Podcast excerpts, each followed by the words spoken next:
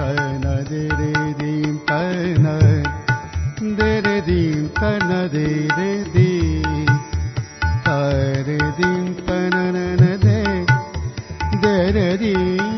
तन नमस्कार।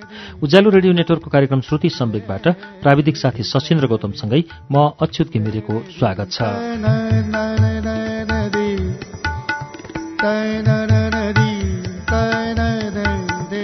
श्रुति सम्वेकको आजको श्रृङ्खलामा पनि हामी भुवनहरी सिगदेलको उपन्यास जदौ मालिकको वाचन लिएर आइपुगेका छौं। गएको साता हामीले यसको पहिलो श्रृङ्खला वाचन गर्यौं। आज यसको दोस्रो श्रृङ्खला वाचन गर्छौं। भुवनहरी सिगदेल मूलत कवि नै हुनुहुन्छ तर के कुरा पनि उत्तिकै सत्य हो भने फुटकर कवितादेखि खण्डकाव्य र महाकाव्यसम्मको सफल यात्रा गर्नुभएका उहाँ जति मात्रामा कवि हुनुहुन्छ झण्डै त्यत्तिकै मात्रामा सफल गद्य लेखक पनि हुनुहुन्छ। उहाँका आत्मसंस्मरण उपन्यास र निबन्धहरू उहाँका कविताभन्दा कमजोर छैनन् भनेर यो पुस्तकमा भूमिकामा लेखिएको छ। र यसै पुस्तक भूमिका डाक्टर रामप्रसाद गेवालीको छ। यसै पुस्तकको दोस्रो श्रृङ्खला जदौ मालिक उपन्यासको दोस्रो श्रृङ्खला अब वाचन सुरु हुन्छ। Jabum dobe belihari,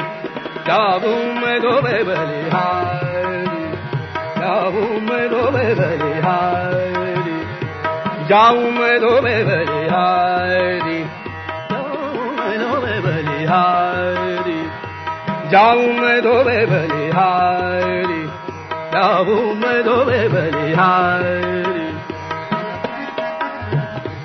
सबै कुरा तपाईँलाई सम्झाइदिनु आवश्यक थियो किनभने तपाईँ बनारसमा पढेर आउनुभएको र दरबारसँग अनभिज्ञ व्यक्ति हुन सक्नुहुन्थ्यो। उनले मेरो जिज्ञासा शान्त गर्दै थिए। त्यतिखेर मलाई के अनुभूति भयो भने म सभासनमा सुतेको छु र मेरो ध्यान स्वाँ फाँ गरेर चल्ने प्रश्वासमा मात्रै सीमित भएको छ। दरबारमा युवराजहरूलाई पढाउने गुरुको सीमा कस्तो हो? मेरो प्रश्न थियो यो। ठिक प्रश्न सोध्नुभयो यो कुरा बताइदिनु पर्ला भनेर सोच्दै थिएँ तपाईँले दिने शिक्षा प्रायोजित र लादिएको पाठ होइन। युवराज सरकारहरूको जिज्ञासा र कौतुकका बीचबाट चरित्र निर्माण व्यवहार र राजधर्म सिकाउँदै जानुपर्छ। सरकारहरूलाई रटाएर होइन खेलाएर प्रफुल्ल पारेर हँसाएर शिक्षा दिनुपर्छ। ख्याल राख्नुहोला यी युवराजहरू दरबारको हावापानीमा हुर्कँदैछन् तर बाह्य वातावरण र व्यवहार सरकारहरूलाई पत्तै छैन। तपाईँले हामी बसेको यही कक्षामा पढाउने हो। यहाँ युवराज सरकारहरू चारैजनालाई एकै ठाउँमा राख्ने बित्तिकै उपद्रव या अमर्यादित कौतुक र व्यवहार गरेको ठान्नु पनि सक्नुहुनेछ। किनभने तपाईँको ज्ञान र संसारभन्दा भिन्न क्रियाकलाप देख्नुहोला। तर तपाईँको मुख अँध्यारो बन्नुहुन्न हप्कीदप्की गर्न पाउनुहुन्न सजाय दिने कुरै आउन्न। जो जस्तो गतिविधि तपाईँ देख्नुहुन्छ त्यही क्रियाकलापभित्रबाट पाठ्यक्रम बन्छ। झुटो कुरालाई पनि पहिले सही हो भनेर सप्रमाण होइनको पुष्टि गरिदिने शिक्षक दरबारमा सफल हुन्छ। उनका कुरा एकादेशका कथा जस्तै पक्क परेर सुन्दै थिएन।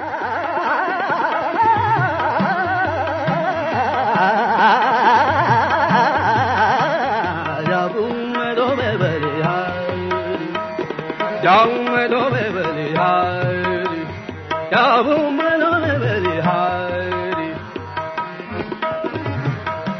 यो बीचमा मैले केही कुरा गर्नुपर्ने भयो भने कहाँ कोसँग गर्ने मैले सोधेँ। म दरबार व्यवस्थापन विभाग हेर्ने सचिव हुँ। मेरो नाम शारदा रमण दाहाल हो। मेरो कार्यकक्ष यही तलामा छ। तपाईँले सोझै मसँग सम्पर्क गर्ने हो। अरू कसैले तपाईँसँग सम्पर्क नै गर्ने छैन।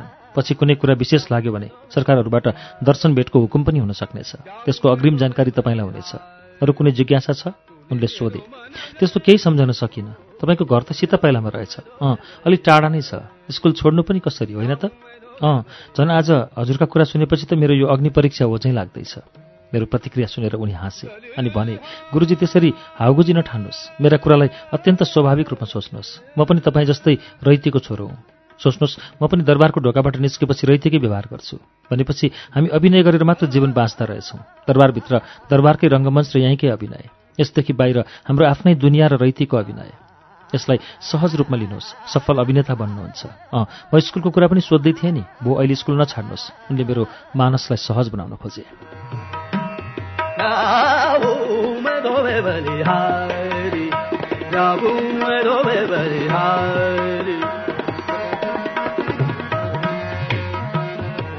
गरीब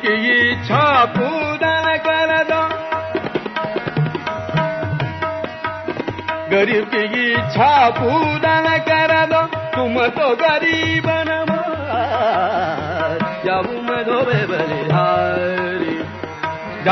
धोबे धोबे यहाँ कति समय दिनुपर्ने हुन्छ मैले? युवराज सरकारहरूको जिउनार समय बेलुका आठ बजेपछि हो। सात बजेसम्म मौसुफहरूलाई पढाइमा अल्मल्याउन सक्नुहुन्छ। यो कुरा तपाईँमै निर्भर हुन्छ।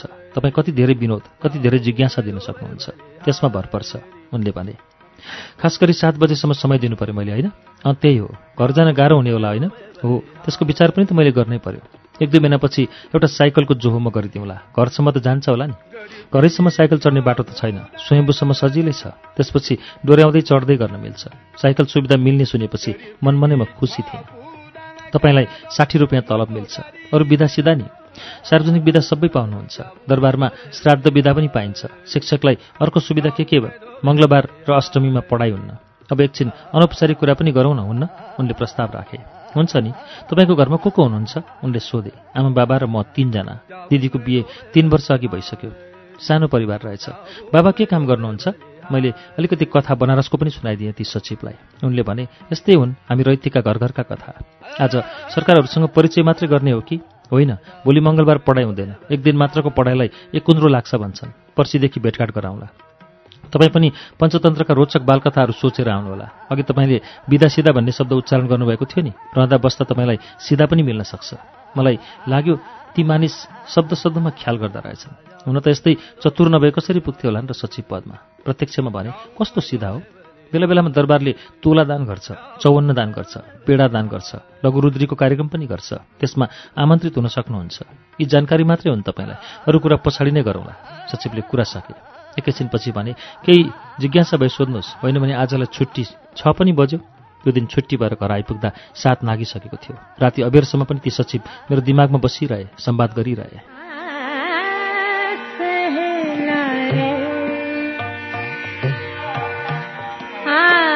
सहेला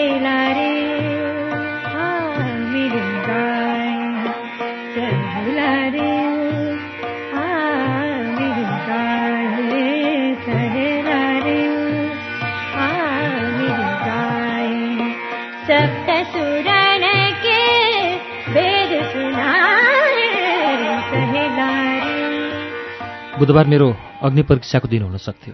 नाना तर्क आउँदै र जाँदै थिए तर समय भने मेरा तर्कभन्दा निकै छिटो दगुर्दै थियो। बुधबार बिहान खाना खाएर म स्कुलमा गएँ। मेरो तोकिएका विषय पढाउनु पर्ने तालिकाका बन्धनमा थिएँ म। मैले प्रत्येक कक्षामा पढाइरहँदा पनि मानसमा भने दरबारै दरबार घुमिरहन्थ्यो। ठिक साढे चार बजी म दरबारको ढोकामा पुगेको थिएँ। त्यहाँ मभन्दा अगाडि नै एकजना मानिस मेरो प्रतीक्षामा बसेको रहेछ। उसले सरासर मलाई उही परिचित कोठामा पुर्याएर बस्न आग्रह गर्यो।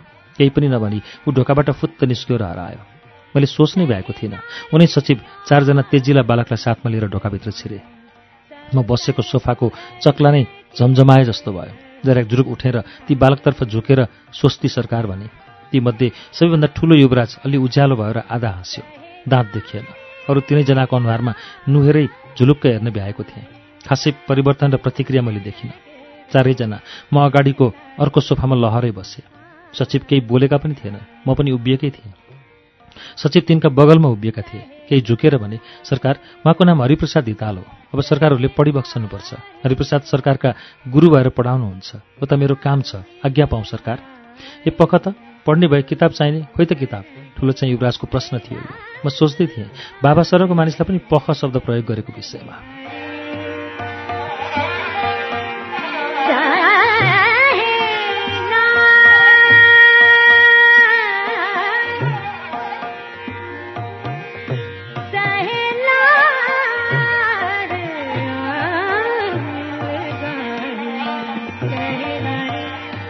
सरकार?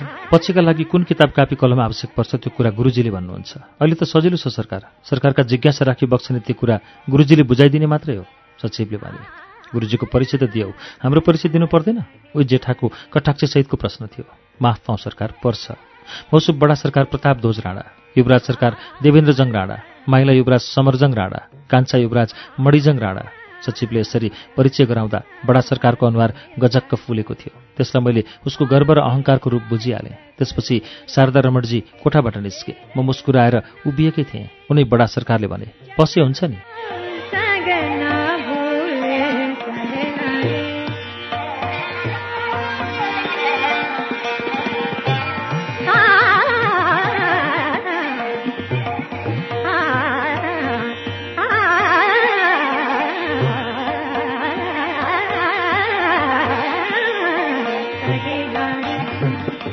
उनको आवाज आदेशात्मक थियो। यसलाई मैले राजकीय शानका रूपमा बुझेँ। मैले बिस्तारै भने सरकारहरूलाई पढाउने कुरा म पछि गरौँला। म राम्रा राम्रा कथा जान्दछु।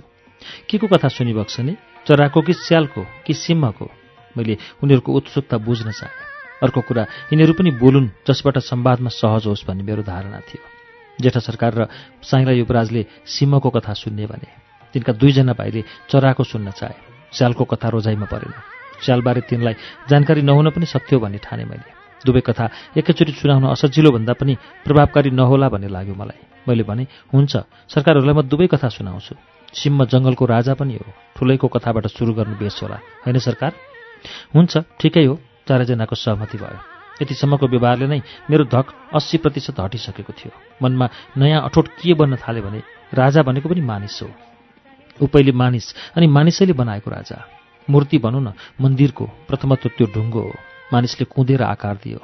फूल चन्दन सिन्दुरले सिँगार्न थाले देउता बनियो। मूर्ति फुट्यो भने ढुङ्गाको चोइटा बन्छ। राजकीय पगरी उतारिदिने हो भने मानवीय व्यवहार बिनाको मानिसको अवतार मात्रै शेष रहन्छ। त्यसैले यो पगरी तिनको मुखुण्डो मात्रै हो। मैले कङ्गण लुब्ध पान्त कथा हाउभावसहित सुनाउन थालेँ। तिनीहरू जडवत कथामा मग्न भए कथा मुखले बोल्थ्यो। अनुहार आँखा र हातले हाउभाउ गर्थे। तर मनले आत्मविश्वास बटुल्दै भन्थ्यो यिनीहरू पहिला बच्चा हुन् अजान छन् त्यसपछि मात्र पगरी छ सरकारको। मैले पनि के चलाकी गरेँ भने कथालाई बिचबिचमा रोक्दै तिनका उमेरका हदले भ्याउने ठाउँका प्रश्न चारैजनालाई अलग अलग गर्न पनि थाले।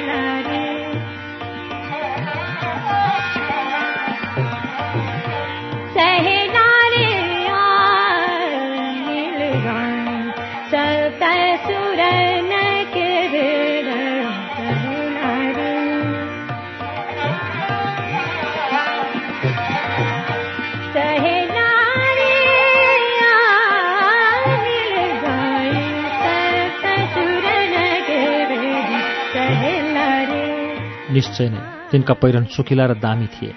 सोही किसिमका श्रृङ्गारले मुखाकृति धपक्क पनि देखिन्थे।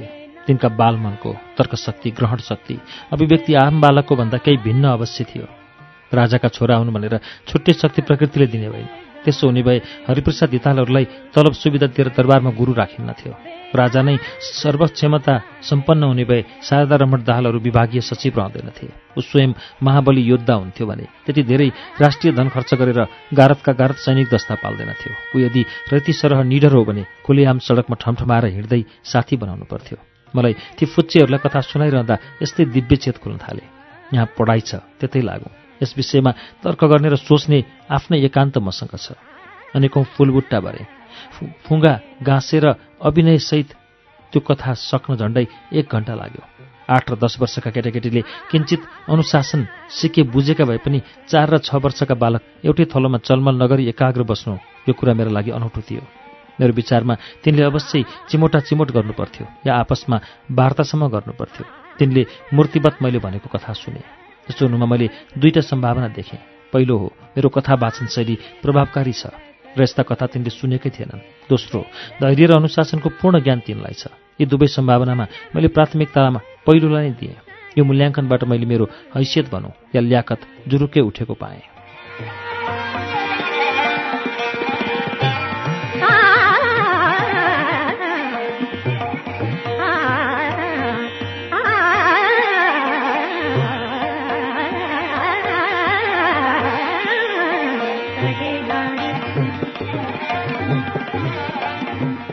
पहिलो प्रश्न मैले चार वर्षीय बालकलाई गरेँ जो सफा सुगर र हँसमुख थियो।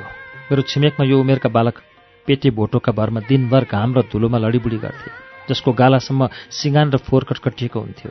तोरीको गुन्द्रुक जस्तो जगल्टा भएको त्यो बालक वनमान्छेको बच्चा झैँ लाग्थ्यो जो लगातार जुम्रा र लिखाले ग्रस्त आफ्नो कम्पारो कनाइरहन्थ्यो। मैले सोधेको थिएँ सरकारले सिम्मालाई कहिले देखिसिया छ? मलेको मात्रै हो जिउँदो देखा छैन। मलाई थाहा भयो उसको तोते बोली गएकै छैन। उसको र मेरो बीचमा यो संवाद भइरहँदा रैतीका तमाम चार वर्षीय बालक छायाचित्र बनेर वरिपरि घुइँचो लागे। सरकारलाई सिम्मको चित्र लेख्न आउँछ? मैले सोधेँ। आउँदैन। तल सलाई बाईमात्र दिएर माथि थोप्लो दिने अनि ह लेख्न त्यहाँ आउँछ।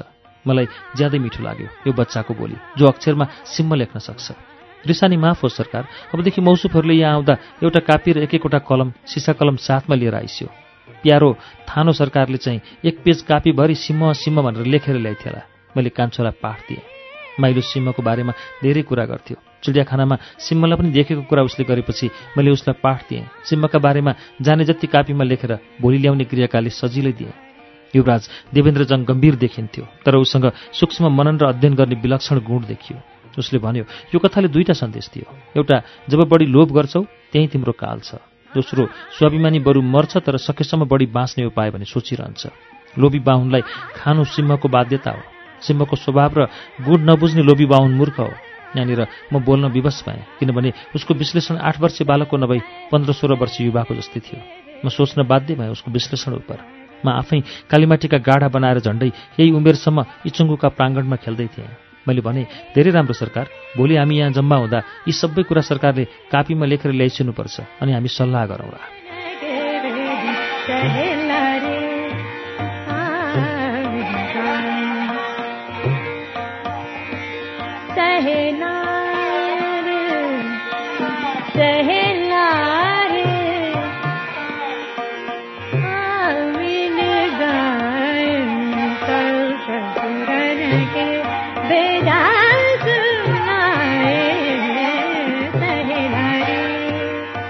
प्रतापध्वज बडा सरकार आफूलाई विशेष रूपमा प्रस्तुत गर्न चाहन्थ्यो। उसको अन्तर्मनका कुरा यसअघि भाइहरूसँग मैले गरेका वार्ता र दिएका पाठ उत्तर ओठ लेप्राउँदै आफ्नो प्रभुत्व कतै जम्ने ठाउँ छ कि भन्ने अभिप्राय राख्दैछ भन्ने कुरा मैले बुझिसकेको थिएँ। मैले बडा सरकार मात्रै भन्ने भ्याएको थिएँ ऊ त अङ्ग्रेजीमा बोल्न थाल्यो। Dear sir it is very interesting story I feel there are three lessons they are unnecessary greediness king of the jungle and the money which became a reason of death okay thank you your highness Please write this story and its lesson for us. Okay, sir. I will do this tomorrow. Okay, please. Do that, your highness. May I ask you a question?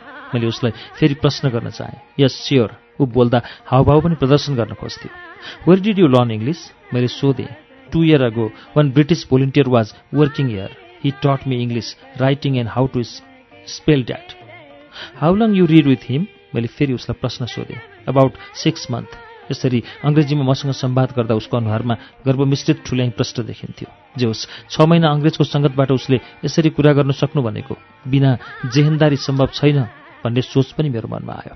मैले देवेन्द्रजङलाई सम्बोधन गरेँ सरकारलाई पनि अङ्ग्रेजी बोल्न आउँछ? अलिअलि आउँछ। दादा सरकारले सिकाइसकेको अङ्क अक्षर चाहिँ लेख्न सक्छु। उसले नहिचकिचाइ जवाफ दियो। ठिक छ सरकार हामी अङ्ग्रेजी पनि पढौँला। साथसाथै नेपाली र गणित पनि जान्न आवश्यक छ। भोलि चारैजना सरकारले कापी कलम पनि साथमा ल्याइसिएला हुन्न? मैले सबैका आँखामा आँखा लगाएँ। हुन्छ तर दिनको एउटा कथा चाहिँ गुरुजीले सुनाउनै पर्छ। प्रताप झोज कथा सुन्न मन पराउँछ जस्तो लाग्दैन थियो। अरू सरकारलाई कथा सुन्ने इच्छा छ कि छैन फेरि? मैले सोधेँ। कथा सुन्नै पर्छ। सबैको एक मत थियो। आजलाई छुट्टी गर्नु पर्ला अबेर पनि भइसक्यो। मैले प्रस्ताव राख्ने बित्तिकै ढोकामा एकजना मानिस देखा पर्यो। मतिर हेरेर मुसुक्क हाँस्यो। केही बोलेन। मेरा चारैजना चेला जराक जुरुप उठेर ढोकाबाट बाहिरिए। त्यो मानिस तिनकै पछि पछि गयो।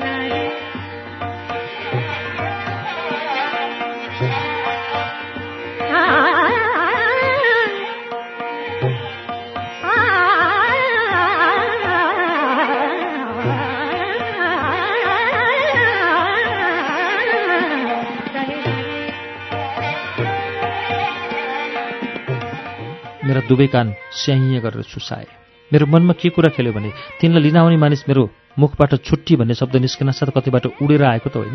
यसको मतलब हुन्थ्यो ऊ सुरुदेखि नै आएको थियो र बाहिर लुकेर बसेको थियो। म पनि उठेर घरको बाटो लागेँ।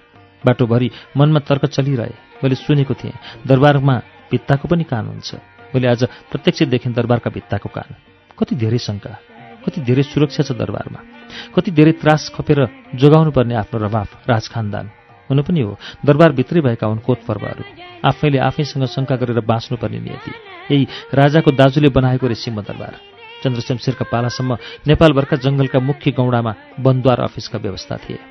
त्यहीँका कर्मचारीले निकासी हुने बैन पैदावारको कर असुली गरी राज्य कोषमा जम्मा गर्थे। त्यो चलन मासेर चन्द्रशमशेरले यसरी उठाइने करको रकम आफ्नो निजी कोषमा राख्ने व्यवस्था गरे। त्यही रकमबाट ब्रिटिस सिप र ढाँचामा रैतीका काँधले बोकेका फलामका निदाल चाकु लाहा र मासको पिठो पकाएर इँटाको जोडाइ गरेर सिंहदरबारको निर्माण गर्न लगाए। निर्माणमा लागेका जमीलाई प्रतिदिन दुई पैसा ज्याला दिएर काम गराउँदा तीन करोड खर्च लागेको थियो। पछि यसैलाई प्रधानमन्त्री आवास घोषणा गरी राज्य कोषबाट उल्टो सात करोड आफूले लिएका थिए। एक हजार कोठा र सात चोक अनि गद्य बैठकको निर्माण गर्न तीन वर्ष लागेको रे। जब दरबारको निर्माण पुरा भयो चन्द्रशमशेरले त्यसलाई पनि आफूलाई असुरक्षित ठान्न थाले रे। सत्र पल्टनले सुरक्षा दिने दरबारमा बस्न भयो हुन्छ भने अर्को सुरक्षित बास कहाँ हुन्छ? बिचरा महाराज प्रत्येक दिन कोठा फेरेर सुत्थे रे।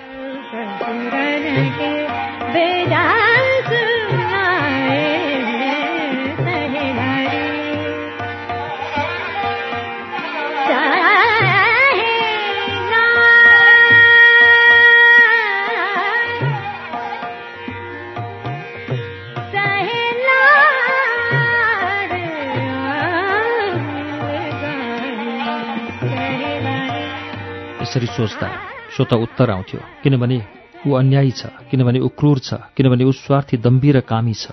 विकृति विकृतिले बनेको विकलाङ्ग बुख्याचा भइसक्दा पनि ऊ उही हैकम उही दमन उही शोषण गर्न रुचाउँछ भने समयले अवश्य कित्ताकाट गरिदिन्छ राजाको। सिपाहीका बन्दुकका भयले कति दिन तर्सिन्छ उन्मुक्ति कामी रैती समाज। जब सिपाहीका तोप र बन्दुक दरबारतर्फ सोझिन थाल्नेछन् त्यसबेला कसको बैशाखी टेकेर हिँड्न सक्ला ऊ? मैले ती चारजना बालकमा भने भिन्नै कुरा पाएँ। भोलिका दिनमा तिनले के कति वितण्डा गर्लान् त्यही सामना गरौँला। आज भने ती बढी नै संयमित र अनुशासित थिए। त्यो उमेरका रैतीका बालकभन्दा कता हो कता बढी जेहेन्दार देखिए थिए त्यसो हुनुमा संस्कार रहनसहन र सम्पर्क कारण हुन सक्थे। एकै दिन उही मुलाको बिउ रोपिए पनि रुखको माटोमा रोपिएको भन्दा मलखाद पुगेको उर्वर माटोमा रोपिएको बिरुवा नै फरक भइहाल्छ। मेरो मनले प्रमाणित गरिदिएको कुरा के भने ती मानिस हुन्। दरबारमा पढाउन जानु पूर्व जुन लघुताभासले म किचिएको थिएँ त्यो बोझ एकै दिनमा शिरबाट हट्यो। साँझ झमक्कै भइसकेको थियो। दरबारबाट मेरो घर पुग्न लगभग एक घन्टा लम्किनु पर्थ्यो। फाटाफुट्ट मानिस हिँडेका भेटिन्थे। बाटोका दुवैतिर जम्मै गाडी मात्रै गाडीभित्र उधुम स्याल कराउँथे तिनका प्रतिरोधमा कतै कतै देखिने घरका आँगनतिरबाट बडो जोडले कुकुर बोक्थे। छाउनीको चौर पार गरेर जाने बाटो थियो। चौरभरि साँडे र गाई भेटिन्थे। अँध्यारोमा हिँड्दा साँडेसँग जुझ्न पुगिएला भन्ने उत्तिकै त्रास हुन्थ्यो। नजिकमा साँडेले डुक्रिदियो भने त होस हवासै उठ्थ्यो।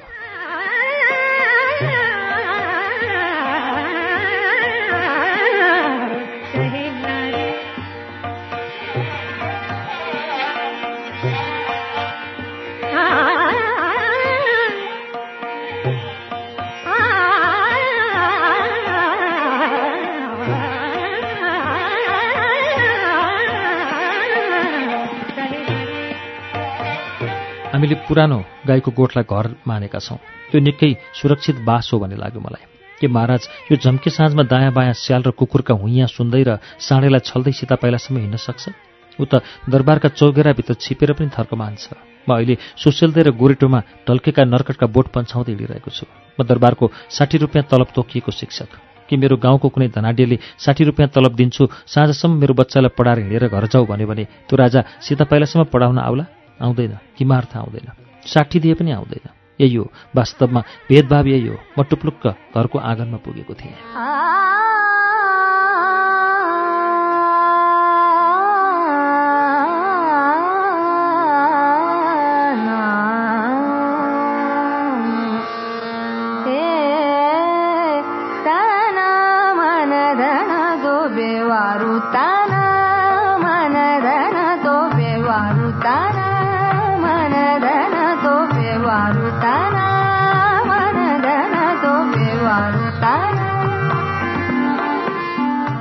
पाँचौँ दिन ढोकामा लिन आउने व्यक्तिले मलाई सोझै ती सचिवको कोठामा लग्यो। मलाई देख्ने बित्तिकै हाँसेर भने ल गुरुजी तपाईँलाई बधाई छ। मिठाई खुवाउनुपर्छ ल बस्नुहोस्। उनले अगाडिको मेचतिर इसारा गरे। मिठाई खान के आइतबार? तर कारण मलाई थाहा भएन। ए हो त। आज आइतबारै हो। तपाईँले दरबारी ढर्रालाई टपक्कै टिपेर बडा सुझबुझसहित मनोवैज्ञानिक विधि अप्नाएर सरकारहरूलाई मक्कै पारिदिनु भयो यो पाँचौँ दिनसम्ममै होइन त? दिनले त पाँचौँ हो। सरकारहरूसँग बसेको खास त तिन दिन मात्रै भयो। आज सुरु भएकै छैन। मैले यो प्रतिक्रिया दिएँ। त्यो त हो। दरबारका प्रत्येक गतिविधिको मूल्याङ्कन गर्ने संयन्त्र हुन्छ। अन्त्यमा सम्बन्धित विभाग प्रमुखले सरकार समक्ष राय ठहर दिनुपर्छ। आज तपाईँका कुरा उठे। सरकार तपाईँको काम उप ज्यादै प्रभावित भइसकेको रहेछ। त्यहाँ अन्तिम मेरो राय थप गर्दा तपाईँलाई घर जान परेको अप्ठ्यारो मैले जाहेर गरेँ। मैले विकल्प दिनै परेन। सरकारले नै दरबारकै कतै खाली रहेको साइकल अझै उपलब्ध गराइदिनु। त्यो साइकल कामको हो भने अर्को नयाँ साइकल मगाइदिनु। यो साइकल दुई महिना चढोस् नयाँ आएपछि साठी दिनु। ल भन्नुहोस् अब तपाईँले मिठाई खुवाउनु परेन त? सचिवले कुरा सके। भइहाल्छ नि हजुर भोलि आउँदा म मिठाई ल्याउँछु। ए त्यो पर्दैन। मैले त खुसी पो व्यक्त गरेको त। साइकलको प्रबन्ध भइसकेको छ बाहिर छ। तपाईँ जाने बेलामा साँचो पठाइदिउँला। हिफाजत गरेर चढ्नुहोला। अर्को विभागको माल हो। उनले भने अरू केही छ हजुर? मैले सोधेँ। छैन। नयाँ कथा सुनाउन हतारो होला होइन? उनी हाँसे म हात जोडेर उठेँ।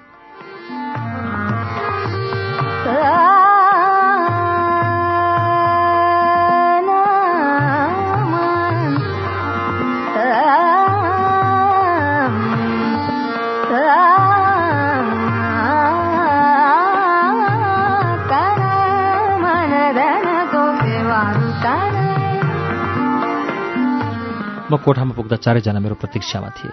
म पस्ने बित्तिकै चारैजना जर्याक जुरुक उठेर गुड आफ्टरनुन सर भने मैले हाँसेर good afternoon to you to आज अङ्ग्रेज बन्न पक्कै बडा सरकारले लागिसक्यो।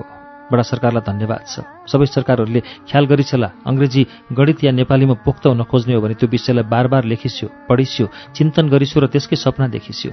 सपना कसरी देख्ने सर जेठो प्रतापको जिज्ञासा थियो यो। सपना देख्नु भनेको लक्ष्य लिनु हो अठोट गर्नु हो निश्चय गर्नु पनि हो। मैले उत्तर दिएँ। आज मलाई बडा सरकारले पिटिस्यो। कान्छो मडिजङको उजुरी थियो मलाई। किन पिटिस्यो? मैले सोधेँ। नतपत्त प्रताप झोजले छोप्न खोज्यो। आफ्नो कुराहरूलाई भन्नुहुन्न भनेको होइन। लेख्दा अक्षर बिगारिस्यो अनि यस्तो छोएको कुरा पनि लगाउनुहुन्छ सरकार? मलाई मन पर्दैन यस्तो कुरा। उसको निधारमा गाँठा परेको देखेँ मैले। यसको मतलब ऊ निकै रिसाएको थियो। ठुलाले सानालाई माया गर्नुपर्छ। सानाले ठुलालाई आदर गर्नुपर्छ। सानाबाट कुनै गल्ती भएमा सम्झाइ बुझाइ गर्नुपर्छ। यही असल मानिसको गुण हो। होइन त बडा सरकार? मेरो प्रतिक्रिया र प्रश्न उप प्रतापले ओठ बाङ्गो पार्यो। मुखले केही बोलेन। मैले हिजोका पाठ सबैसँग कापी मागेर हेरेँ। तुरुन्त तिनलाई मित्रलाभका कथा प्रसङ्गतर्फ पुर्याएँ। मेरो स्कुलतर्फको प्राध्यापन सहज र तालिकाबद्ध थियो। त्यहाँ पढ्ने छात्रको एउटै स्तर थियो। त्यहाँ सम्बोधन र व्यवहारका ढर्रा थिएनन्। तीसँग व्यङ्ग्य विनोद र घर समाजका कुरा गर्न अवरोध थिएन। म जसरी बुझाउन खोज्थेँ उनीहरू त्यसै गरी बुझ्थे। पढ्ने र पढाउने बीच असीम श्रद्धा र भातृवत प्रेमको सुमधुर सम्बन्ध गाँसिएको थियो। दुवै पक्ष रैती हुनाले। घर समाज र परिवारदेखि सडकसम्म बोलचाल हास्य हिस्सा र आत्मीयता बिना स्वार्थ एकेनासी थियो। गुरु र चेलाको पवित्र गठबन्धन हुनाले स्वार्थ द्वेष द्वन्द्वदेखि यो सम्बन्ध धेरै टाढा थियो। निखर मर्यादा र माया स्कुलको पढाइमा थियो। त्यहाँ व्यवहार र अभिनय छुट्टै पाठो थिएन र सत्य थियो। यो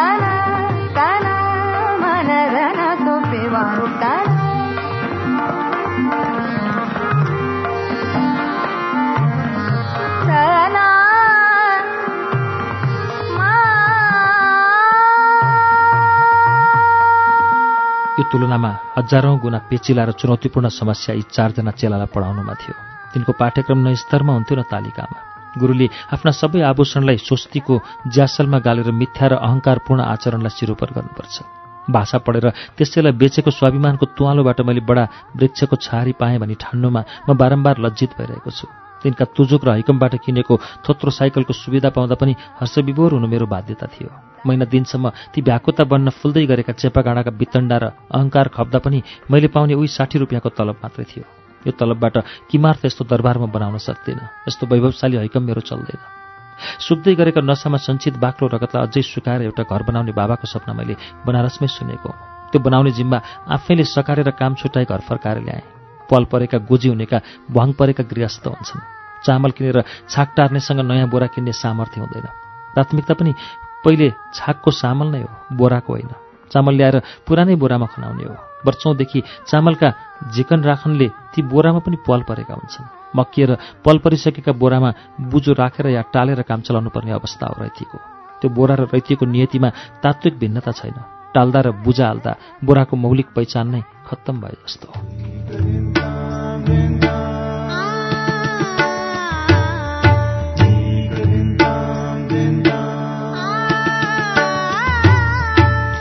श्रुति सम्वेकमा तपाईँ अहिले भुवनहरि सिग्देलको उपन्यास जदौ मालिकको वाचन सुनिरहनु भएको छ। यसको बाँकी अंश वाचन लिएर केही बेरमा आउनेछु। उज्यालो सुन्दै गर्नुहोला।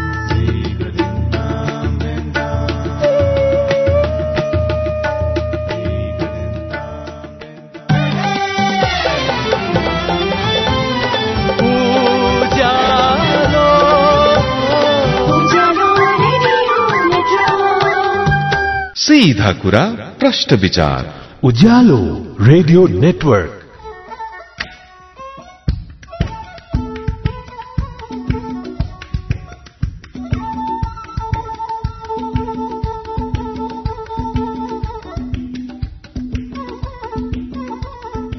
कार्यक्रम श्रुति सम्वेकमा तपाईँलाई फेरि स्वागत छ। श्रुति सम्वेक तपाईँ अहिले उज्यालो रेडियो नेटवर्क काठमाडौँसँगै देशभरिका विभिन्न रेडियो स्टेशनबाट एकैसाथ सुनिरहनु भएको छ। श्रुति सम्वेकमा हामी भुवन हरि सिगदेलको उपन्यास जदौ मालिकको वाचन सुनिरहेका छौं।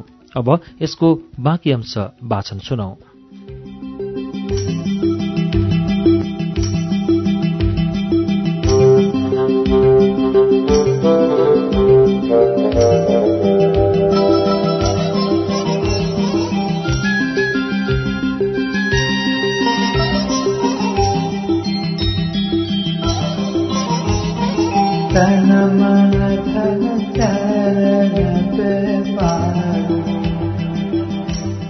मेरा बाबालाई म निकै बुद्धिमान र दूरदृष्टि भएको व्यक्ति ठान्छु जसले विदेशका गल्लीमा शीत ताप र वर्षा खपेर ज्यामी काम गर्नुभएको थियो।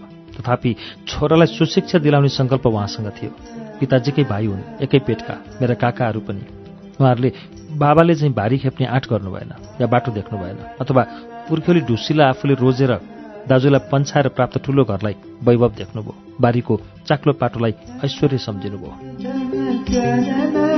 दाजुलाई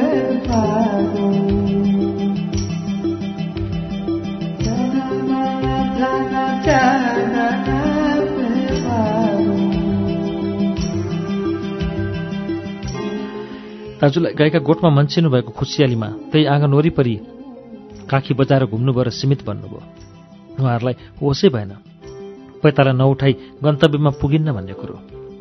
भ्याकुतोभन्दा फट्याङ्ग्रोसँग बढी ज्ञान किन छ भने योसित उफ्रने खुट्टा र उड्ने पखेटा पनि छन्। यस अर्थमा मेरा काकाहरू भ्याकुता रहनुभयो। बाबा चाहिँ फट्याङ्ग्रो। मेरा काकाका छोराहरू छन्। ती सबै डुकुलन्ठन् आँखा खुल्नुपर्ने समयमा अन्धा रहे। तिनै आँखा बन्द हुने समयमा पश्चातापका ज्योति बनेर त खुले होलान्। तर तिनले कति दिन हेर्नु? जसले पुर्ख्यौली चाक्ला पाटामा चिरा पर्दै गएका दृश्य मात्र देखिन्छन्।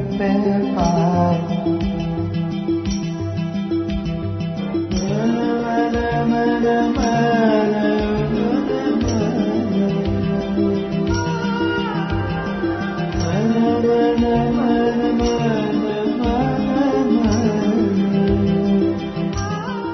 आफूलाई भाग्यमानी ठानेको छु किनभने म देशका उच्च शिक्षा प्राप्त गर्ने वर्गमा पर्छु। मेरा हाराहारीका योग्यता हुनेहरूको प्रतिशत अत्यन्त थोरै छ तर त्यही व्यक्तिको बास भने गाई बाँध्ने गोठमा छ। मेरा तुलनामा सर्वसाधारण रैतीको हालत कस्तो होला? मलाई दुईतिर काम मिलेको छ। मेरो कुल आम्दानी प्रति महिना सय रुपियाँभन्दा बढी छ। यही देशमा यस्ता रैतीको बाहुल्य छ जो दिनभरि ज्याला मजदुरी गर्छन्। तिनले प्रतिदिन पाँच आना ज्याला पाउँछन्। तिनका चुला टुकी कसरी बलेका होलान् गारस्थ कसरी चलेका होलान् मैले पाउने मासिक तलबको पुरै रकम बाबालाई बुझाउँथेँ म। त पनि यसो खर्च राख भनेर उहाँले मलाई पन्ध्र बिस रुपियाँ दिनुहुन्थ्यो। दिउँसो भोक लाग्थ्यो। बजारमा के पाइन्थ्यो र किनेर खाने? भोटाइटीको छेउमा एकजना बुढी आमाले भुटेको चना बेच्थ्यो। स्कुलका सबै शिक्षकको खाजा त्यही चना थियो। दस पैसाको चना खायो टन्न पानी खायो राम्रै खाजा हुन्थ्यो त्यो। दिनचर्या यही क्रममा घुमे दिन महिना र वर्ष बिते। स्कुलमा राम्रो पढाउने शिक्षकका नामले चिनिन्थेँ म। दरबारका जर्सापहरूमा एक्कासी ल्याकत बढ्यो भनेर मेरो प्रशंसा चलेको कुरा उनै सचिवले मलाई बेला बखत सुनाउँथे। तेस्रो वर्ष लाग्दा मेरो तलब नब्बे रुपियाँ प्रति महिना मिल्न थालेको थियो। गत वर्षको तोला दान मैले पनि पाएको थिएँ। त्यो असर्पी लगेर मैले बाबालाई दिँदा उहाँले तर्क आँसु चुहाउँदै भन्नुभएको थियो। भर्याङका कुनामा राखिने कोदालो खिया लागेर एक दिन समाप्त हुन्छ। त्यसैलाई ज्यासलमा गालेर पिटिएपछि त्यो इस्पात बन्छ र कालान्तरसम्म चम्किन्छ। कोदालोलाई इस्पात बनाउनुपर्छ भनेर मलाई चेतना दिने ईश्वरलाई धन्यवाद दिन्छु। अब एउटा घर बनाउने योजनामा लाग्छु बाबु म। हुन्छ बाबा पाको इँटाको दुई तले बनाउनु पर्ला मैले भने। सकभर टायलले छाउने। टायल भनेको समयमा पाइन्न। कतै पुराना दरबार भत्काउँदैछन् भने यसो बुझ्नुपर्छ। पुराना टायल राम्रा र धेरै बलिया हुन्छन्। हुन्छ म पनि यसो जानकारी लिँदै गर्छु। हरि आफ्नो उमेर थाहा छ तँलाई? बाबाले अनौठो प्रश्न गर्नुभयो। हिसाब गर्नुपर्छ। म अलमलमा थिएँ। आफ्नो उमेर पनि हिसाब गर्नुपर्ने गरी काममा तलिन भइसके। पढाउँदा गुरुजीले भन्नुहुन्थ्यो इलम गर्दा काललाई नसम्झिनु लेनदेन गर्दा आजै मरिन्छ भन्ने ठान्नु।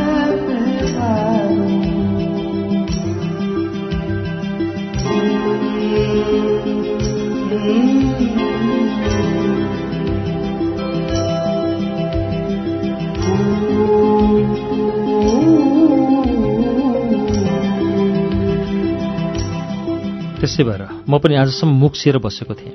फलनाले छोरालाई फुलाइदियो। जोरीपारीले कुरा काटे इष्टमित्रले घोचे तेरि आमासँग त भनाभन्नै पर्यो। अरूका कुरा त एक कानले सुनेर अर्को कानले उडाएँ। तेरि आमालाई बाचा बन्धन र धरोधर्म गराउनु पर्यो मलाई। आखिर ऊ पनि हार खाई बोल्दिन धेरै भयो। यही साल तेरो विवाह गर्ने है बाबाले पुरै भूमिका बाँध्नुभयो। यो साल सम्भव हुन्न होला बाबा। घरै नबनाई मेरा कुरा बीचमा रोकिदिनु भयो अनि भन्नुभयो यो भदौ महिना हो। घरका लागि इँटा सिटा र काम गर्ने सिकर्मी डकर्मी पनि व्यवस्था भइसकेका छन्। मङ्सिर र पुसभित्र घर तयार भइसक्छ। यसको चिन्तै छैन। मैले बुहारी पनि छानी हेरिसकेको छु। गोकर्ण जगडोलका पण्डित दयानन्द पौडेलकी कान्छी छोरी करुणा सोह्र वर्षकी छन्। रूपरङ पनि राम्रो छ। पण्डितले छोरीले पनि पढ्नुपर्छ भनेर घरैमा लेखपढ सिकाइदिएका रहेछन्। मजासँग रामायण वाचन गरिदिइरहेछन्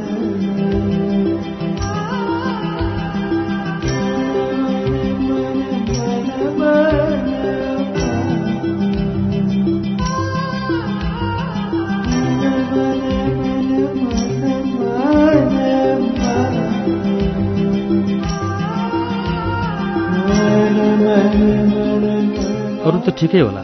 अलि उमेर कम बेसी भयो कि? यो प्रश्न बाबासँग गर्दा म निकै धकाएको थिएँ। मेरो आशय बुझ्नुभएछ क्या अरे बाबाले? हाँस्नुभयो। हरि हाम्रो बिहे गर्दा तेरि आमा नौ वर्षकी थिए। म बाह्र वर्षको। यो समय पनि बाह्र वर्षकी कन्या हुँदा बिहे गर्न बित्यो भन्छन्। सोह्र वर्षको केटोलाई फुलिसक्यो भनेर कुरा काट्छन्। पण्डित पौडेलले विद्रोह गरेछन्। उमेर नपुगी नाबालक छोरीलाई अन्मा हुन्न उमेर पुगेपछि पनि योग्य केटो नहेरी छोरी दिँदै दिन्न। फेरि दोस्रो र तेस्रो बिहे गर्ने पनि प्रशस्तै छन्। छोरा जन्मेन भनेर पचास वर्षीय बुढाले पन्ध्र वर्षकी केटीसँग बिहे गरेका पनि छन्। हाम्रो के फरक परेको छ र? त सत्ताइस लागि असारदेखि। दस एघारकै जेठ कान्छीसम्म हो लोग्ने छोराको उमेर हो। फरक पर्ने मलाई लागेन।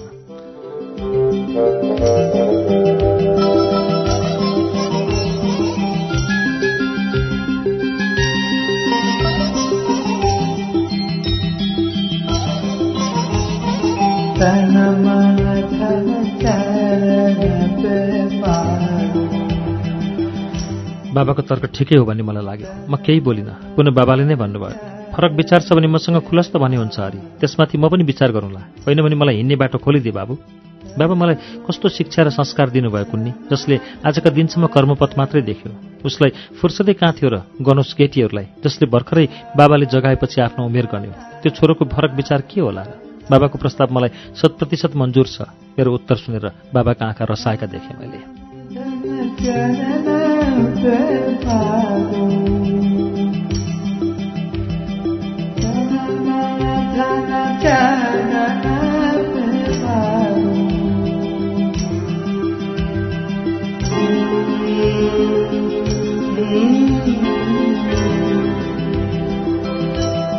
उमेरमा जमाएका पोखरी अलि उमेर खस्केपछि बढी छचल्किएका ठान्थे म आँखा पुछेर बिस्तारै भन्नुभयो पुसमा बिहेको साइत गरिन्न। माघलाई बाघ भन्छन्। त्यसैले मङ्सिरको अन्तिम साता काम कुरा छिन्ने। माघभरिमा नयाँ घरको लियोन लिपोत पनि सकिन्छ। फागुनको पहिलो हप्ता बिहे गर्ने। दुवै काम एकैपल्ट परे। खर्चले अबर पार्छ कि? मैले जिज्ञासा राखेँ। बिहे गर्न र घर बनाउन कसैले पैसा साँचेको हुन्न? पर्छ पनि टर्छ पनि। तर मैले यी दुवै कामका निम्ति धन साँचेको छु। गाह्रो नपर्ला। कठिनै पर्न लाग्यो भने इष्टलाई पोली खाएका छैनौ। हाम्रो इज्जत चौबाटोमा लिलाम भएको छैन। त आफ्नो कर्म गर। मलाई मेरो कर्म गर्न दे। बाबा यसरी प्रस्तुत हुनुभयो।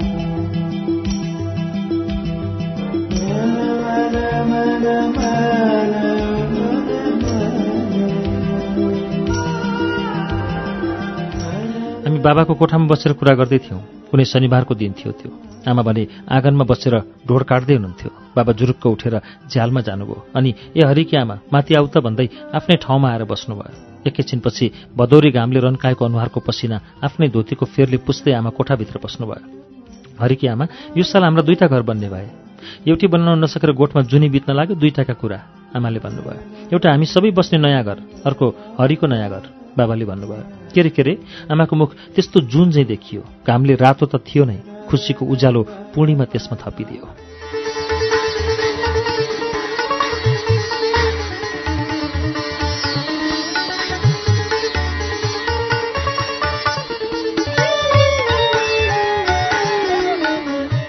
भुवनरी सिगदेलको उपन्यास जदौ मालिकको दोस्रो श्रृङ्खला आज हामीले यहाँ ल्याएर अब रोकेका छौँ। यो कथा अगाडि कस्तो होला सुन्नका लागि तपाईँले अर्को सातासम्म कुर्नुपर्नेछ। श्रुति सम्वेक आजलाई अब यहीँ सकिन्छ। हाम्रो वाचन कस्तो लाग्यो हामीलाई प्रतिक्रिया दिनुहोला। S H R U T I Shruti at युएनएन dot com dot NP हाम्रो इमेल ठेगाना हो। हवस् त अर्को दिनसम्मका लागि प्राविधिक साथी सशेन्द्र गौतम र म अच्युत घिमिरे श्रुति सम्वेकबाट विदा हुन्छौँ। नमस्कार शुभरात्रि। नदी तेन तै न